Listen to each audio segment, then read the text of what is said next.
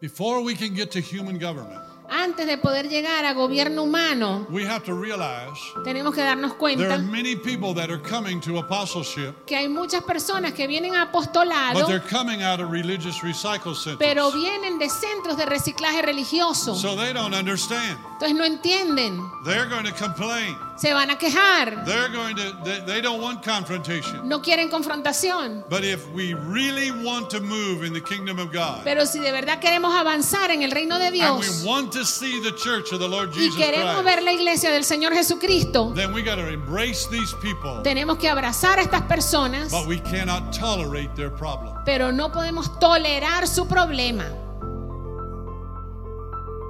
They are there for a reason. Están ahí por una razón. God is giving them another opportunity Dios les está dando a ellos una nueva oportunidad to come into alignment para venir en of alineación what He is doing con lo que Él está and haciendo not what they want to y do. no lo que ellos quieren hacer. Hallelujah. Aleluya. How many of you want to be the church of apostleship? ¿Cuántos quieren ser iglesia de apostolado?